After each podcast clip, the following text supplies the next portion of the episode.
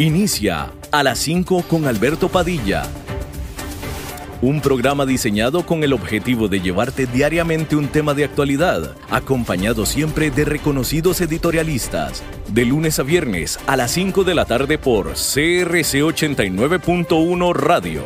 A las 5 con Alberto Padilla.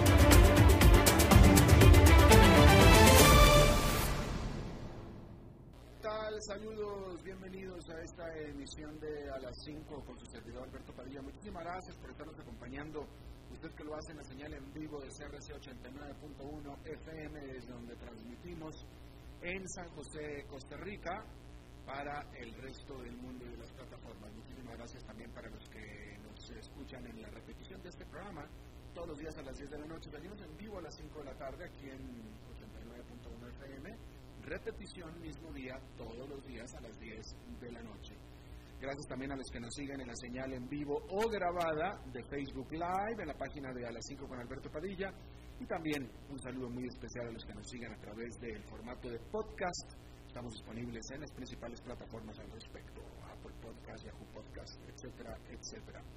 Tratando de controlar los incontrolables, el señor David Guerrero, el maestro limpio, y aquí la que ordena y la que manda es la señora Lisbeth Ulet, a cargo de la producción general de este programa. Bien, quiero empezar diciéndole que luego de sus peores tres meses en varias décadas, la economía china está de hecho creciendo de nuevo. Esas son buenas noticias para todo el mundo, literalmente, aunque los inversionistas no lo están celebrando. La segunda economía más grande del mundo creció entre abril y junio, es decir, el segundo trimestre del año, por un 3,2% comparado con el mismo periodo del año pasado, de acuerdo a datos oficiales. El desempeño es bastante mejor que el 2,5% que estaba esperando el consenso de los analistas de Wall Street.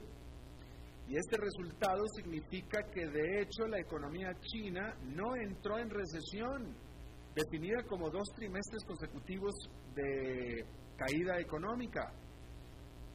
Y es que durante los primeros tres meses del año, la poderosa economía china, que vale 14 billones de dólares, es decir, trillions, se desplomó un 6,8%, que es su peor desplome trimestral desde que se llevan estadísticas en 1992 pero también fue la primera vez que esta economía registra una contracción trimestral desde 1976.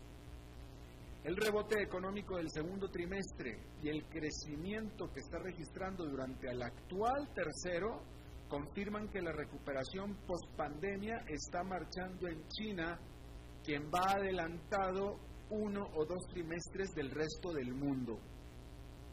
Sin embargo, hay que decir que el crecimiento no es integral, no toda la economía está creciendo. La recuperación está liderada por la manufactura, que refleja que el mundo está comenzando a comprar de nuevo productos made in China, pero el consumo doméstico sigue deprimido. Durante junio, las ventas comerciales cayeron en comparación al año pasado, esto demuestra que los paquetes de rescate son efectivos para sustentar el lado de la oferta, pero no hay estímulos suficientes que logren hacer que la gente sienta confianza y quiera salir de sus casas para ir a comprar, salir de compras y de paseo, por ejemplo. En Estados Unidos se comprobará si está creciendo o no la economía y el consumo este jueves cuando se libere el reporte sobre el consumo a junio. El consenso de los analistas es que este presente un aumento de 5% con respecto a mayo. Sin embargo, viendo adelante, lo más seguro es que el dato de julio vaya a ser de debilidad con las nuevas restricciones en varios estados por el resurgimiento de la pandemia. En ese sentido, Walmart, la más grande comercial del país y del mundo, así como Kroger, la mayor cadena de supermercados, requerirán a partir de la próxima semana a sus visitantes el uso de, cubrebocas. Seguramente se convertirá en la norma, en el nuevo normal de salir de compras en Estados Unidos por el futuro previsible. En este sentido, déjenme le doy eh, pues una noticia notable, porque es notable, ¿no? Que mientras que Walmart, Kroger y otras tiendas más van a requerir a todos los que entren a su establecimiento el usar cubrebocas y que algunos eh, gobiernos locales del estado de Georgia, cuya capital es Atlanta, una de las ciudades más grandes de Estados Unidos, una economía poderosa, o una, eh, una economía muy poderosa la de Atlanta, bueno, el gobernador de Georgia este miércoles decretó que en el Estado nadie puede obligar al uso de mascarillas. Eso fue lo que decretó. Con lo cual, entonces, pues eso, de, un plumazo se hace ilegal que alguien le ordene portar mascarillas. Esto definitivamente es para los gobiernos locales. No me queda claro a mí si esto incluye a los establecimientos. Es decir, si el gobernador tiene eh, eh, poder sobre lo que quiera hacer los Walmarts de Georgia dentro de sus instalaciones. Pero esta es una decisión que ha causado revuelo en Estados Unidos, puesto que nadie eh, pues explica la decisión del gobernador de Georgia, republicano por cierto, como no sea simple y sencillamente política, por pura decisión política. Obviamente peleada con lo que dice la ciencia, puesto que la CDC, que por cierto está basada en Georgia, en Atlanta, el Centro para el Control de Enfermedades, clara, claramente recomienda el uso de mascarillas. Obviamente no lo ordena porque no lo puede ordenar, pero claramente lo recomienda.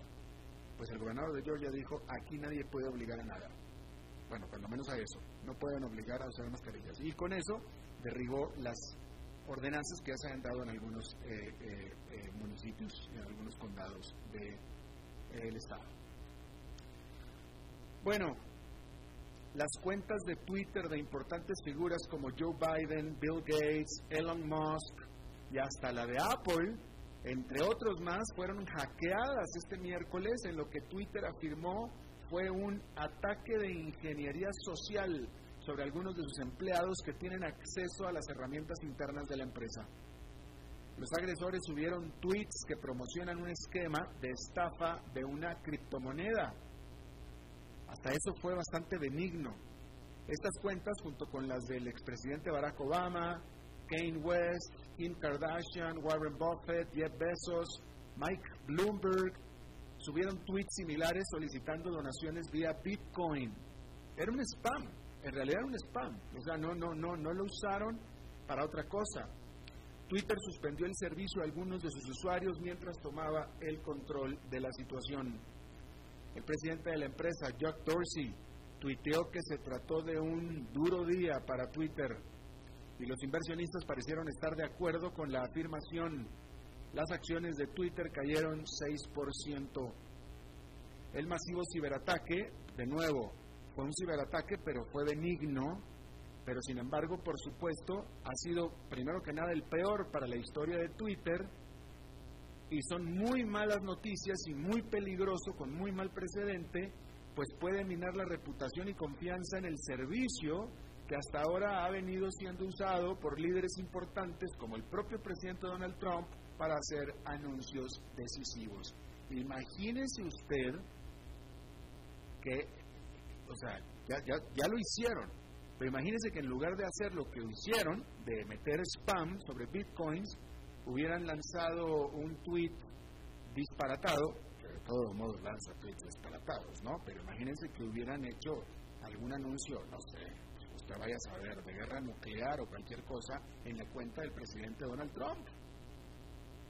Que parece ser que en esta ocasión no, en esa no se metieron, pero evidentemente pudieron haberse metido y pudieron haber puesto lo que quisieran. Y ahora imagínense, si Donald Trump pone lo que quiera, ahora imagínense un hacker con la cuenta de Donald Trump.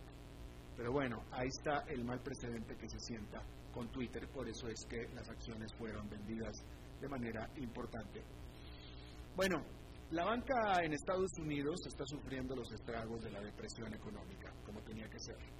JP Morgan Chase, Citigroup y Wells Fargo reportaron un desplome en sus utilidades, al tiempo que conjuntamente están apartando 28 mil millones de dólares para cubrir las pérdidas generadas por sus miles de clientes que han dejado de pagar sus créditos. Sin embargo, hay un banco que confirma la regla con su excepción, y ese es Goldman Sachs. El gigante banco de inversión reportó el miércoles que mantuvo sus ganancias gracias a sus ingresos récord por justamente banca de inversión y sus mejores ingresos en nueve años por parte de su brazo de corretaje de acciones. Las acciones del Goldman Sachs han reaccionado acordemente con estos resultados, pues están abajo, están abajo para el año solamente un 6%, mientras que las de toda la industria de la banca de Estados Unidos, las acciones están abajo un 34%. Otro banco que también tuvo resultados mejor a los esperados, impulsados por su división de casa de bolsa, fue Morgan Stanley. Estos resultados son una señal de lo disparejo del desempeño económico de los Estados Unidos. Mientras que el desempleo está en niveles históricos y las bancarrotas se acumulan, el mercado accionario está en rally y las empresas han estado levantando cantidades récord de fondos, colocando deuda y vendiendo acciones. Y esto es lo que está ayudando a los bancos como Goldman y como Morgan Stanley. Pero hay que decir que el consenso de los analistas es que los peligros para el futuro son muchos, incluso para estos dos bancos. Bueno, la Comisión Europea perdió, un histórico, perdió una histórica batalla legal con lo que la estadounidense Apple no tendrá que pagar 14.800 millones de dólares en impuestos retroactivos. Y así Bruselas se queda sin una herramienta clave para perseguir la evasión fiscal.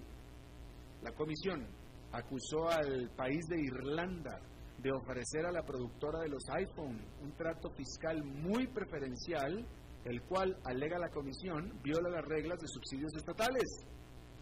Y es que los miembros de la Unión Europea están prohibidos de dar dinero o exenciones fiscales injustas a las empresas para prevenir justamente que las empresas de algún país adquiera ventaja injusta sobre sus rivales. El poder ejercer ese mandato es de las pocas herramientas que tenía la Comisión para poder regular los asuntos fiscales nacionales. Pero el veredicto de la Corte General Europea puede ser apelado ante la más alta instancia judicial del bloque, que es la Corte de Justicia Europea. Pero si la Comisión decide no apelar o bien pierde la apelación, el uso de esta herramienta quedará muy limitado en el futuro y por tanto la Unión Europea va a tener que buscarse otras maneras de perseguir la evasión de impuestos. Bueno, hemos hablado aquí de algunas firmas, algunas empresas que se han beneficiado de los encierros. Una de ellas, Netflix. Otra de ellas, las de videojuegos. Otra de ellas, Amazon bueno, pues a pesar de las mejores intenciones alimentarias que pudieran haber durante los confinamientos, la realidad es que muchas personas se sirvieron con la cuchara grande y varias veces. En los últimos meses, los encerrados se fueron de lleno con sus aperitivos procesados y congelados favoritos, por supuesto para el regocijo de sus productores. Además, mantuvieron muy ocupados al rey de las entregas a domicilio, que son las pizzerías. Estas, como excepción en toda la industria restaurantera, han registrado un crecimiento constante durante los últimos meses. Una de las más grandes pizzerías, cadena D, Domino's, reportó este jueves resultados al segundo trimestre incluso mejores que los ya de por sí optimistas expectativas. Tanto las empresas comerciales como los restaurantes han batallado con el aumento de entregas a domicilio, lo que los ha hecho elevar sus costos y afectar, por tanto, sus resultados. Fíjese, póngase a pensar, y esto, esto aplica para todos los países de América Latina también, el que haya aumenta, el que los restaurantes no, hay, no puedan recibir la gente dentro de sus instalaciones, pero que sin embargo sí puedan enviar comidas a casa, claro, al menos están operando y ayudan a su sobrevivencia. Pero no crea usted que es un buen negocio. Los ayuda a sobrevivir, pero no es un buen negocio. Uber Eats, por ejemplo, la información que yo tengo, y si estoy equivocado que me desmientan, pero Uber Eats les quita un 20% a los restaurantes. Un 20%. Y si no fuera por Uber Eats, de todos modos enviarlo, ya sea con la motocicleta de, ahí misma, del local, etcétera, eso es un costo. Eso representa un costo. Entonces, eh, el, el hacer que los restaurantes estén enviando las comidas les, les resulta más caro. Entonces les afecta en, su, en sus resultados, definitivamente, ¿no? Pero bueno, al menos sobreviven. Sin embargo, el caso de Dominos ya traía en su ADN la entrega a domicilio y estaba más que lista, por tanto, para el confinamiento de sus comensales. Y seguirá beneficiándose con cada resurgimiento de la pandemia como el actual. Y los inversionistas lo saben.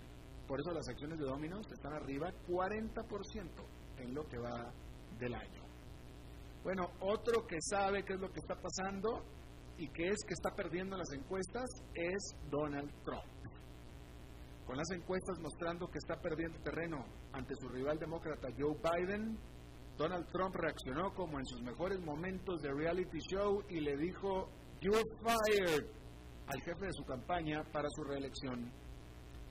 Brad Pascal, quien asumió la culpa por el desastroso lanzamiento de campaña en Tulsa, Oklahoma, con una arena llena solo la mitad de su capacidad, estuvo a cargo de la parte digital de la campaña en el 2016 antes de hacerse cargo de todo en el 2018. Bueno, pues ahora dejará de ser el encargado, pero se quedará como asesor jefe de la campaña para la reelección.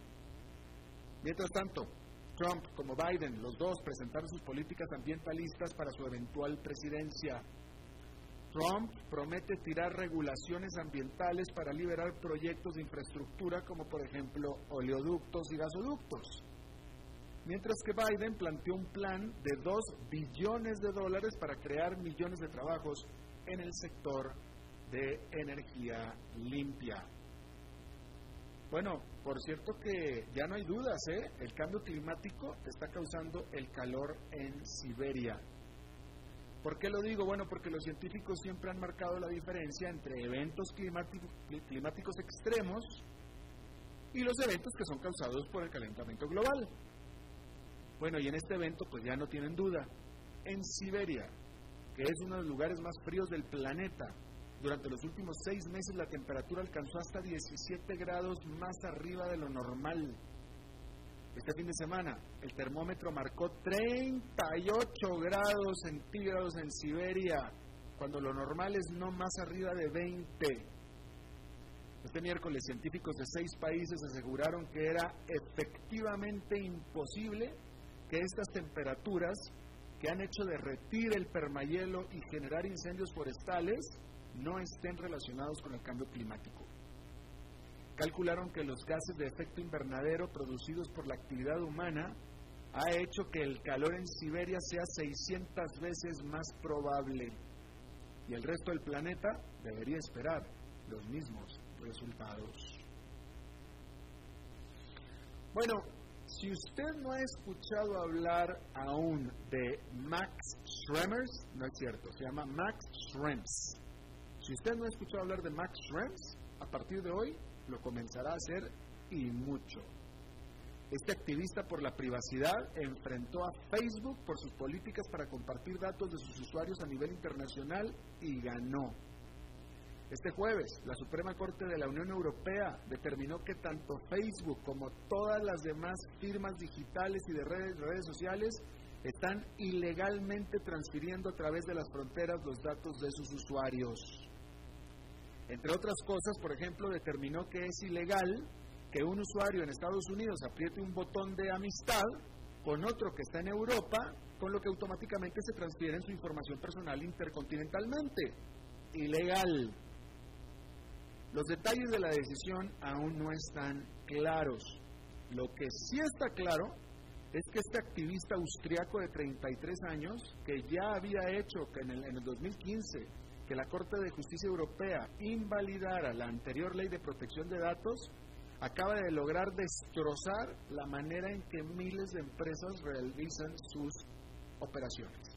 Si esta decisión de la Unión Europea se sostiene como, como, como de la manera en la que estamos viendo, si se sostiene, va a tener grandísimas implicaciones sobre la manera de operar de, bueno, pudiera generar que Facebook dejara de operar en Europa.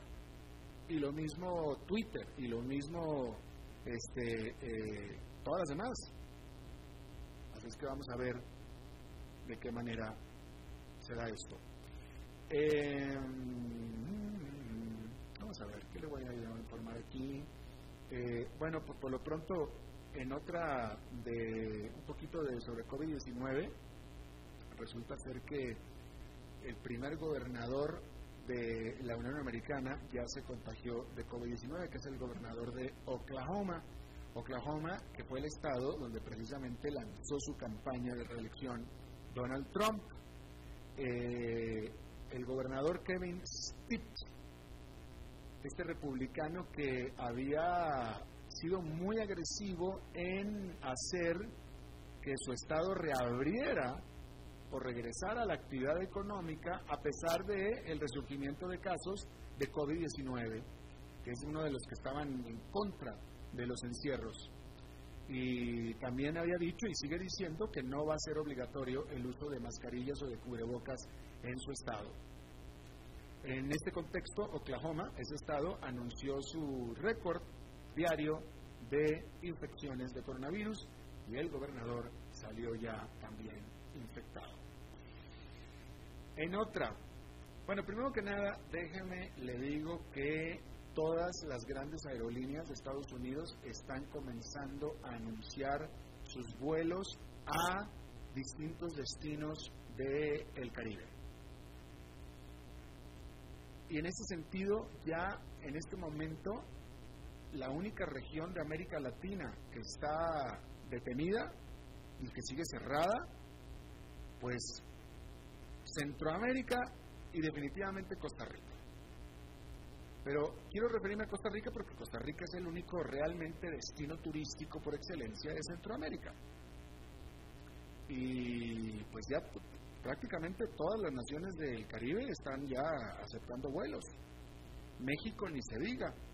Yo lo invito, hay, bueno, ejemplos hay muchos, ¿no? Pero ahí está el ejemplo del vuelo que tomó el presidente Andrés Manuel López Obrador la semana pasada para viajar a Washington vía Atlanta. Eh, el vuelo venía lleno. Usted ahí está el video en YouTube, el vuelo venía lleno. ¿Sí? Eh, unos amigos míos acaban de viajar de Guadalajara a Dallas, el vuelo venía lleno. Ellos tienen casa en la playa, en Puerto Vallarta, los vuelos están empezando a, ir llenos. Cancún está ofreciendo los hoteles de Cancún. Si usted hace una reservación en Cancún de dos noches, ellos le regalan otras dos noches más.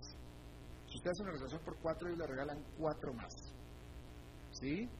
Este, claro, la pandemia está, ¿eh? Pero lo que yo le estoy tratando de decir es que los americanos están empezando a viajar y están pidiendo salir del país. Por eso es que las aerolíneas están haciendo los vuelos. Y Costa Rica sigue cerrado. Y Costa Rica no hay un solo turista todavía. Eh, y van tres veces que postergan la reapertura de la frontera. Eh, solamente estoy poniendo los hechos, nada más. No, no, no, estoy criticando, yo nada más estoy diciendo lo que está sucediendo en un lado y lo que está sucediendo en el otro. Es todo lo que estoy diciendo. Eh, yo estoy seguro que los eh, empresarios turísticos de estas localidades pues están bastante eh, eh, expectantes, por, no, por decirlo menos, ¿no? De poder recibir de nuevo a los turistas estadounidenses, los cuales de nuevo están fluyendo, porque de que están fluyendo, están fluyendo. en ese contexto, una noticia que me parece bastante notable es que dos archienemigas unieron fuerzas. Y estoy hablando de American Airlines y JetBlue, la aerolínea más grande de Estados Unidos, y JetBlue, que es una de las grandes aerolíneas de descuento de Estados Unidos, archienemigas, archirrivales, y bueno, pues ahora unieron fuerzas para vuelos compartidos, eh, van a, compartir códigos y van a compartir también viajeros, eh, eh, programas de viajero frecuente, etcétera, etcétera. Así es que usted puede ahora volar por American Airlines y hacer una conexión con JetBlue, por ejemplo. Eh, en lo que es por supuesto una medida defensiva ante lo que está sucediendo con eh, la pandemia en Estados Unidos. Y no dudaría yo ni tantito que si American y JetBlue están haciendo esto, que por cierto American ya lo había hecho también con Alaska Airlines, con JetBlue en el noroeste, en el noreste de Estados Unidos, Alaska Airlines en el noroeste de Estados Unidos. Eh, pues entonces no, no dude usted ni tantito que United y Delta, o mejor dicho, United y o Delta vayan a hacer lo propio, pues, pues no sé, con Frontier, con Spirit o con Southwest, que son las que quedan ahí. Porque si estas dos la hicieron, las otras la van a hacer también. Vamos a hacer una pausa y regresamos con más información. A las 5 con Alberto Padilla, por CRC 89.1 Radio. Tinto, blanco, rosado, espumante, seco Dulce. El vino es como los amigos. Proviene de diferentes cepas y familias convertidas en bodegas de tradición.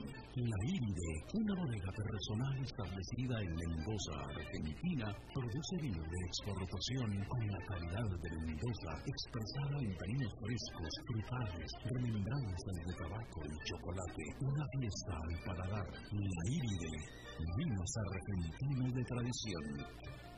CRC. Oyentes informados.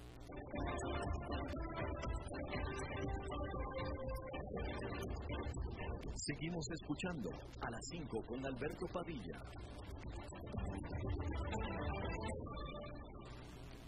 Bien, muchísimas gracias por continuar con nosotros. Vamos a hablar propiamente de eh, números de la pandemia eh, en este momento Estados Unidos. Bueno, primero que nada, recordarle, reiterarle que ayer de nuevo Estados Unidos rompió récord de infecciones con 71.750, rompió la barrera de los 70.000, la barrera de los 60.000 los había roto en la semana anterior, es decir que esto está explotando sin control. Ayer fueron 71.000 antier 65, en este momento van 65. Es decir que con toda seguridad dentro de 3-4 horas que se acabe el conteo de este día van a volver a pasar los 70 mil casos. ¿no? Brasil está reportando 43 mil, para un total Brasil de 2 millones, por cierto, que ya cruzó la marca de los 2 millones, y Estados Unidos eh, pues con 3 millones 700 mil. Eh, antes de que termine la semana, probablemente Estados Unidos va a pasar los 4 millones, ¿no? Pero, de nuevo, los números totales no son realmente importantes. Lo importante son los relativos. Y ahí es donde entra entonces el conteo por millón de habitantes, que es realmente la manera en que podemos saber si la cosa está grave o no. Porque, por ejemplo, este, pues sí, Estados Unidos y Brasil, con números eh, relativos muy, muy grandes, pero la realidad de las cosas es que como tienen tanta población, ya cuando se mide por millón de habitantes, pues ya se diluye un poquito la cosa, ¿no? Y el punto es que en América Latina hay casos donde ya cuando se ponen eh, relativos los números, hay casos mucho peores que Brasil y que Estados Unidos, ¿no? Entonces, eh, por ejemplo, déjeme le digo, en el caso de Estados Unidos, Estados Unidos tiene una relación de infecciones por millón de habitantes de, a ver, Estados Unidos tiene infecciones por millón de habitantes de 11.000, Brasil de 9.000, ¿sí? Pero en América Latina pues hay casos peores, uno de ellos es Chile, Chile tiene 16.000 infecciones por millón de habitantes. Eh, eh, es, relativamente una situación mucho más grave que la que estaba pasando en Estados, en Estados Unidos y en Brasil, ¿no? Eh, Chile tiene 16.000, por ejemplo. Italia tuvo, para que usted sepa, Italia tuvo 4.000, ¿sí? O tiene.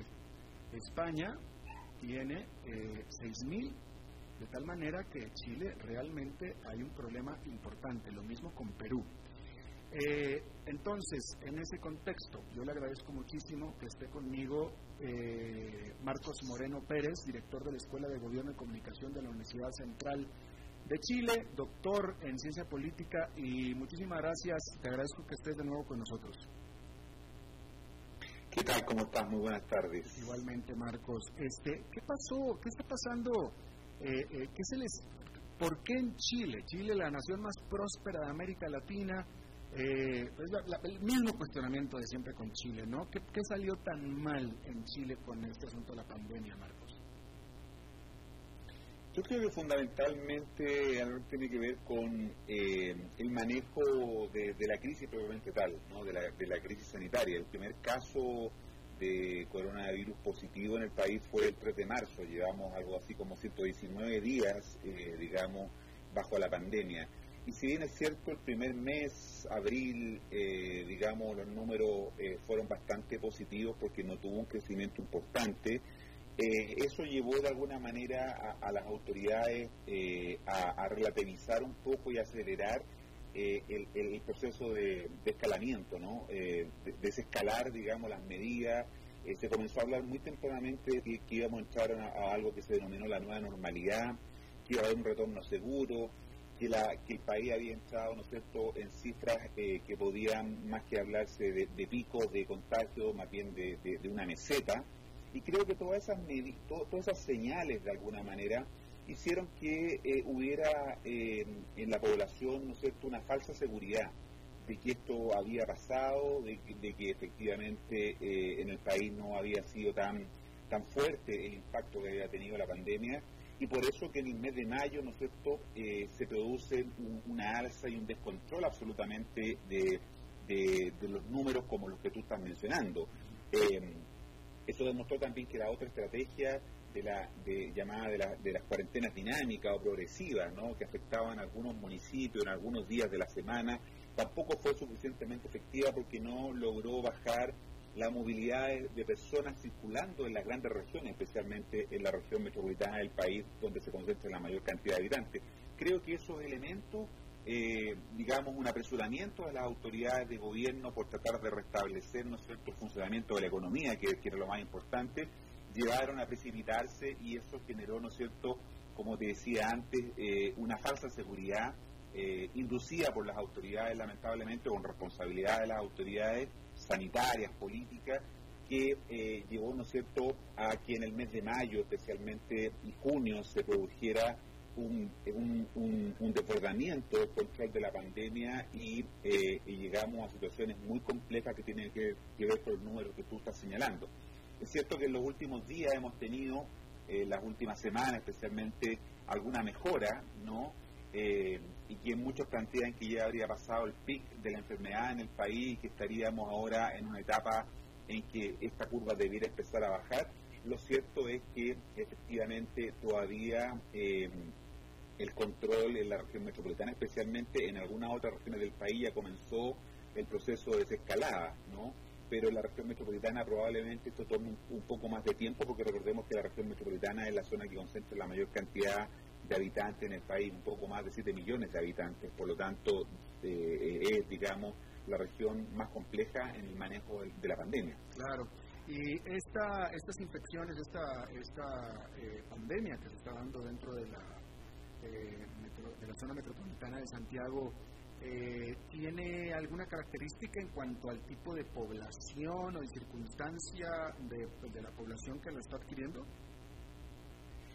Sí, Alberto, lo que pasa es que efectivamente las autoridades sanitarias también reconocieron en un principio eh, que el foco había estado puesto en, las, en los sectores más acomodados de la ciudad, de, la región, digamos. Ahí empezó las cuarentenas y las cuarentenas fueron más efectivas en esos sectores porque efectivamente podía la gente quedarse en su casa haciendo teletrabajo y no ir a trabajar, ¿no?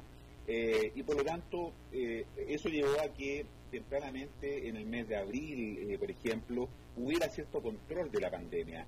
Pero en la medida que la pandemia comenzó, ¿no es cierto?, a, desplazarse hacia los sectores menos acomodados de la región, donde hay mayores niveles de hacinamiento, hay mayores, hay más, hay más dificultad, ¿no cierto?, para hacer una cuarentena efectiva, porque la gente en, los sectores del sur o del poniente de la región o del norte de la región se trasladan a trabajar hacia el oriente. ¿no? Tenemos, tenemos nosotros en la región metropolitana un desplazamiento muy importante de gente de esos sectores que se, desplaza hacia el oriente para donde están los, sus lugares de trabajo. Y eso comenzó a generar entonces ese, e, ese, ese desplazamiento del virus hacia esos sectores más vulnerables, más desprotegidos, con menos capacidad, ¿no es cierto?, para poder eh, quedarse en sus casas, que rápidamente eh, el virus comenzara a propagarse con mucho mayor velocidad, ¿no es cierto? Y eso fue lo que eh, las autoridades, especialmente el ministro de Salud, que hace un mes atrás fue sacado de, su cargo, el ministro Mañanich, ¿no? Hace exactamente un mes atrás, después del gabinete, fue quien dijo que, que no habían, no habían valorado, no habían considerado adecuadamente eh, la propagación, la rapidez de la propagación que podía tener en aquellos sectores más vulnerables de, la región. Claro, claro. En este momento yo estoy viendo que eh, en Chile el total de casos activos, es decir, en este momento hay 21.107 personas, perdón, con COVID-19, de las cuales 1.821 están serias o críticas. Es decir, en teoría estas 1.821 están en el hospital y aquí es donde yo te pregunto, ¿cómo está el sistema hospitalario de Santiago y, bueno, de sus alrededores de Chile? Bueno, Alberto, eh, como, como suele ocurrir en América Latina, nuestros sistemas sanitarios eh, eh, quedaron desnudados completamente con esta pandemia. O sea, mostraron su fragilidad en el sentido de que no se hicieron las inversiones durante muchos años para fortalecer el sistema de salud pública, ¿no es cierto? Es cierto que se ha integrado al sector privado, pero evidentemente el grueso de la población se atendía los sistemas, en el sistema público de salud, y por lo tanto lo que está mostrando la pandemia, ¿no es es una fragilidad eh, que no tiene que ver solo con, que no se hayan tomado las acciones necesarias ahora, sino que más bien no se tomaron hace 20 o 30 años, ¿no es cierto?, dejando toda la inversión pública eh, en, países como Chile, por ejemplo, eh, sin ser efectivamente inyectado al sistema público y eso está demostrando hoy día una precariedad del sistema para poder enfrentar una crisis como esta. Porque la clave, eh, Alberto, como, como ya sabemos, era haber detenido, ¿no es cierto?, el virus en la sociedad, evitar que llegara a los hospitales, porque cuando el virus llega a los hospitales, ¿no es cierto?, los hospitales tienen un límite, tienen un techo para atender pacientes, no, no pueden atender más que eso. Y al llegar el virus al hospital, ¿cierto? De alguna manera eso fue lo que provocó el colapso del, sistema hospitalario, ¿no? De alguna manera eh, nosotros habíamos tenido un terremoto el año 2010, desde esa fecha que nos habían repuesto, por ejemplo, hace 10 años atrás nos habían repuesto un número importante de camas críticas, ¿no? O sea, eh, la cama que tiene asociada los instrumentos, que tiene asociada ¿no es cierto? el equipo médico, que tiene que estar monitoreando pacientes, no es solo la cama físicamente, sino que es la cama con cierta característica. Bueno, esas cámaras, esas camas críticas no se habían repuesto hace 10 años, ¿no? Por lo tanto, eso habla de, un sistema eh, que demostró su fragilidad, de que no está siendo capaz eh, de enfrentar adecuadamente la, demanda, ¿no es cierto?, muy exigente que provoca el virus porque además el virus no se detuvo, como te decía antes, en la sociedad. El virus eh, pasó la sociedad porque la gente no tuvo los cuidados, no respetó la, la, la distancia social, el adecuado lavado de manos, y por lo tanto el virus llegó a los hospitales, y al llegar a los hospitales lo, colapsó, colapsó el sistema, y hoy día estamos, ¿no es cierto?, todavía en prácticamente en el 98, en el 99%, en el 95% nos movemos ahí de ocupación de camas críticas lo que hace que estemos siempre, ¿no es cierto?, en el borde de, que el sistema pueda, pueda colapsar eh, por eh, la gran demanda, ¿no es cierto?, de atención, insisto, de este tipo de camas, eh, que son las que se necesitan para enfrentar a los pacientes más críticos que deben ser conectados a ventiladores mecánicos y con todo lo que eso implica. Claro, claro. un desastre natural ahora no lo aguantan. Exactamente. Y eso que nosotros tuvimos, Alberto, yo siempre digo, América Latina eh, tenía la oportunidad eh, de haber visto el futuro, porque nosotros eh, en Chile y en el resto de la región veíamos, ¿no es cierto?, en febrero, en marzo, lo que estaba pasando en Italia, en España, tuvimos una oportunidad única de ver el futuro, porque creo que nunca antes en la historia de América Latina pudimos ver el futuro y habernos preparado para ese futuro, pero no lo hicimos. No lo hicimos adecuadamente, ¿no es cierto?, y por eso es que la mayor parte de la región hoy día está siendo fuertemente afectada eh, por la pandemia, ¿no? Y no tomamos las previsiones necesarias a pesar de que tuvimos esa, esa, esa oportunidad como nunca antes la habíamos tenido en la historia de ver el futuro, ¿no? y a pesar de que lo veíamos todo, todos los días, a cada hora, a través de las noticias, la radio, la televisión, de lo que estaba pasando en Europa, en China, no tomamos las prevenciones necesarias porque América Latina hace mucho tiempo que dejó de planificar, América Latina dejó mucho tiempo, al igual que Chile, de, prepararse, de, prospectar escenarios, de prospectar, ¿no es cierto?, situaciones de crisis y por lo tanto hoy día eh, yo digo, este, este tsunami vírico, ¿no? porque la mejor forma de, graficarlo es eso, es un tsunami vírico, eh, en donde eh, hay tres olas tardías que nos están impactando. La primera ola que nos pegó fue la ola que golpeó el sistema sanitario, la segunda ola que nos está pegando, especialmente en Chile, es la ola que está impactando el sistema económico, y hay una tercera ola ¿no? de este tsunami vírico. Y esa tercera ola es la que está comenzando a impactar ¿no cierto? el sistema político, generando una compleja, eh, eh, una compleja crisis política, de alguna manera, en el país como consecuencia de la crisis sanitaria, de la crisis económica, ¿no es cierto?, que, están de alguna manera afectando hoy día a, Chile. Qué interesante visión, eh, Marcos Moreno Pérez, director de la Escuela de Gobierno y Comunicaciones de la Universidad de Chile te agradezco, de la Universidad Central de Chile, te agradezco muchísimo que hayas conversado de nuevo con nosotros. Te mando un fuerte abrazo. Igual para ti, Alberto, que esté muy bien. Gracias. Vamos a una pausa y regresamos con Fernando Francia. A las 5 con Alberto Padilla, por CRC 89.1 Radio. Tinto, blanco, rosado, espumante, seco Dulce. El vino es como los amigos. Proviene de diferentes cepas y familias convertidas en bodegas de tradición. La Iride, una bodega personal establecida en Mendoza, Argentina, produce vino de exportación con la calidad de Mendoza, expresada en taninos frescos, frutales, remembranzas de tabaco y chocolate. Una fiesta al paladar. La Iride, vinos argentinos de tradición.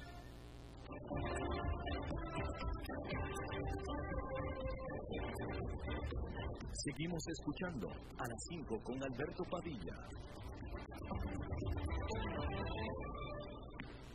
Bueno, es eh, jueves y los jueves son de Fernando Francia. Fernando, ¿cómo estás? Hola, vida, ¿qué tal? Un gusto estar de nuevo en la radio con vos. Bien, eh, sí, me pide David Guerrero que acerques tu cara al micrófono. Bien, ahora sí. A ver si ahora estamos mejor. Yo creo que sí. Bueno, adelante, mi querido Fernando. Bueno, espero no, que no estemos eh, demasiado pronto y nunca como todo lo que ha contado de Chile, ¿verdad? Oye, oye, oye. Estamos, estamos subiendo la temperatura acá en Costa Rica, pero ojalá que no, no suba tanto. Sí, definitivamente, no, le tocamos madera. Sí, sin embargo, en otro aspecto en donde pues también nos está llevando la crisis eh, que no nace con la pandemia realmente, eso lo sabemos todos, Esta es la actividad económica en Costa Rica. La medida, por ejemplo, en términos del índice mensual de actividad económica del Banco Central, viene en franca caída realmente desde mediados de 2015. Eh, la situación mundial y nacional a partir de marzo de este 2020 obviamente ha acelerado todo el proceso de precarización económica en todo el mundo y obviamente en Costa Rica. Muestra de lo anterior es que los indicadores del empleo, por ejemplo, que salieron hoy, jueves 16 de julio, por el Instituto Nacional de Estadísticas y Censos, pues dan un 20,1%, una cifra que yo no recuerdo en mis 20 años en Costa Rica haberla, haberla visto. Eh, comparado con el mismo indicador de eh, desempleo, pero del año pasado, en el periodo marzo, abril, mayo, y ojo que no contempla junio y julio, eh, en 2019 había 11,3% de desempleo, o sea que subió 8,8 puntos porcentuales. Esto es eh, una cifra muy importante. El dato es peor si lo desagregamos por sexo. Las mujeres tienen cerca del 26% de desempleo y los hombres 16%. Estos porcentajes además están relacionados a la población económicamente activa, ¿no? Es el porcentaje de los 2.330.000 personas que trabajan en Costa Rica o que deberían estar trabajando en Costa Rica, porque 468.000 personas, o sea, casi medio millón de personas están desempleadas. Pero cuidado, porque eso no acaba allí. también salieron cifras hoy del subempleo, que quiere decir eh, pues quienes no alcanzan a laborar 40 horas semanales. El subempleo ronda el 17% de la población económicamente activa. O sea que al final son eh, básicamente como un 37%, es decir, 630 mil personas que o no tienen empleo o lo tienen parcialmente. Las cifras se dispararon lógicamente por la situación de la pandemia de la enfermedad COVID-19 y las autoridades además pues han obligado a cerrar establecimientos y actividades productivas y por el confinamiento que algunos estamos realizando en nuestras casas y eso pues genera eh, mayores números de estos que estamos hablando. En estos números no están muchas de las 64 mil personas que están en suspensión temporal de contratos. 64 mil personas que se les suspendieron los contratos laborales o 150 mil a quienes sus patronos les redujeron su jornada laboral en el sector privado. Todos estos números, según lo que se registra, sin siquiera mencionar al millón, casi millón de personas, es decir, un 40% de la población económicamente activa, que se encuentra en empleo informal. Algunos proyectos de ley se aprobaron de inmediato, eh, hace ya unos meses, como el que permitió a la empresa privada suspender contratos o relajar jornadas laborales, o el que se discute ahora, más lentamente seguramente, de rebajar 15% a los empleados públicos que ganan más de un millón y medio de colones. Este último proyecto no incluye a los más altos jerarcas como presidentes, ministros, diputados y otros, extrañísimamente, por no estar bajo subordinación laboral. Ahora, no avanza, sin embargo, un proyecto de ley que busca colocar impuestos al 1% de la población de mayores ingresos o de mayor capital del país. Ni otro proyecto de ley que también está en la Asamblea Legislativa que busca aportes temporales de las más grandes empresas y los salarios públicos o privados mayores a 3 millones de colones, esta vez sí incluidos los altos jerarcas de las empresas y las instituciones públicas y el gobierno. Lejos está el sector más privilegiado costarricense de lo que el diario El País, por ejemplo, de Madrid, llama Millonarios por la Humanidad o otros en diversos países u otros como Millonarios Patriotas en Estados Unidos, que piden que se les coloque impuestos ya que tienen el dinero y que prefieren vivir en una sociedad que no muera de hambre. Para seguir, claro, llenando sus bolsillos, pero todos viviendo. Sí, eh, bueno, sí, este, efectivamente, eh, acabas de dar un recuento de la situación de eh, Costa Rica, en este caso, pero que se repite a lo largo y lo ancho de toda América Latina. Nadie de los que estamos viviendo en este momento, y bueno, y ahorita, vaya, hiciste muy buen recuento de lo que se está manejando en este momento en el Congreso, pero esta crisis que estamos pasando en este momento, si hay algunos o sea, los que menos saben de crisis en América Latina son los picos, la verdad, porque aquí se la han pasado muy bien hasta ahora. Pero incluso los latinoamericanos que sabemos de crisis, nunca habíamos visto algo así. Sí, es, una, es un momento sin precedentes de, la historia pues económica, de sanidad, social, de todo tipo, porque incluso ahora hasta cuesta ver películas en donde la gente se abraza porque uno enseguida se, se sorprende, ¿por qué se están abrazando si no se puede?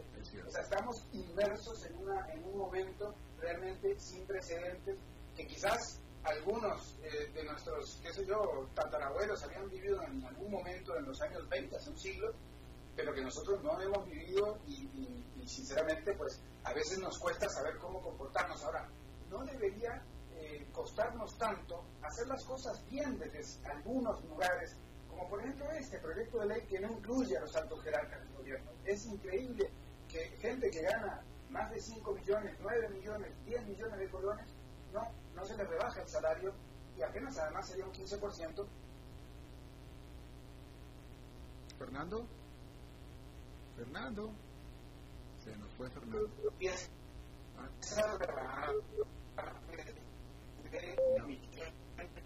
No, no, no.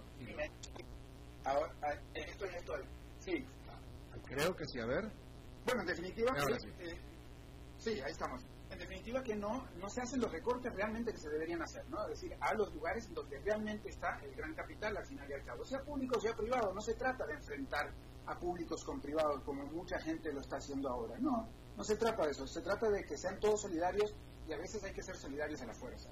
¿Hasta qué punto crees tú, eh, o hasta qué punto compartes tú mi opinión? Yo la he expresado aquí varias veces, hablando de que, como aquí en Costa Rica, excepcionalmente para toda América Latina, eh, aquí la última crisis que hubo fue en el 82, y el resto de América Latina entre el 82 y el 2001 tuvo otras, al menos dos profundas crisis económicas muy importantes que por acá pasaron así como de noche. Este, me parece a mí que aquí en Costa Rica no existe ese sentimiento de miedo y esa historia, ese, esa eh, eh, memoria histórica de lo que es crisis y, entonces los veo como que más eh, pues más menos urgidos menos con menos pues sentido sentido de urgencia eso es lo que puedo decir. Coincido coincido coincido. Y eso se lleva a otros planos más sociológicos. Es decir las crisis políticas tampoco han sido tan impresionantes en Costa Rica y, digamos, de dictaduras militares, todo este tipo de, cuestiones que en otros países las hemos vivido. Y entonces también eh, eh, decimos que hay ingobernabilidad cuando en realidad hay poco de eso comparado con otros países. Y eso es lo mismo que estás diciendo vos en lo económico. Entonces tenemos una especie de ligereza, de no, no, no. Eh, lo mismo pasa, por ejemplo, con los huracanes. El primer huracán que entró a suelo costarricense fue en 2016, el huracán Otto, en los ciento y pico de años que se lleva registro de los huracanes. O sea que Costa Rica está en un lugar privilegiado en el mundo ambiental, natural y social también, económico. Ojalá que siga así, porque la verdad que al final, qué bueno que haya algún país que no le va tan mal como a otros. Ahora, también depende de quién sos dentro de Costa Rica, ¿no? Sí, bueno, pues eh, igual que en Latinoamérica, ¿no? Igual que en todo el mundo, ¿no? Costa Rica está creciendo en desigualdad. Eh, y eso hace que haya en este momento gente que no tenga dinero para comer. Y eso es real, existe. No sos vos, no soy yo, no es mucha de la gente que nos escucha, pero existe en Costa Rica. Ahora, no hay el nivel de pobreza que hay en otros países y no ha habido el nivel de crisis que ha habido en otros países. Eso, eh, en eso coincido con vos. Fernando Francia, muchísimas gracias como todos los jueves. Bueno, pura vida. Gracias igualmente. Bueno, eso es todo lo que tenemos por esta emisión de A las 5 con su servidor Alberto Padilla. Muchísimas gracias por habernos acompañado. Espero que termine su día en buena nota, en buen tono y nosotros nos reencontramos en 23 horas. Que la pasen bien.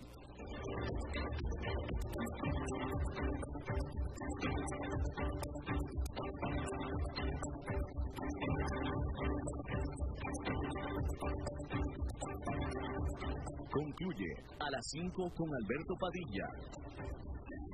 Un programa diseñado con el objetivo de llevarte diariamente un tema de actualidad, acompañado siempre de reconocidos editorialistas, de lunes a viernes a las 5 de la tarde por CRC 89.1 Radio, a las 5 con Alberto Padilla.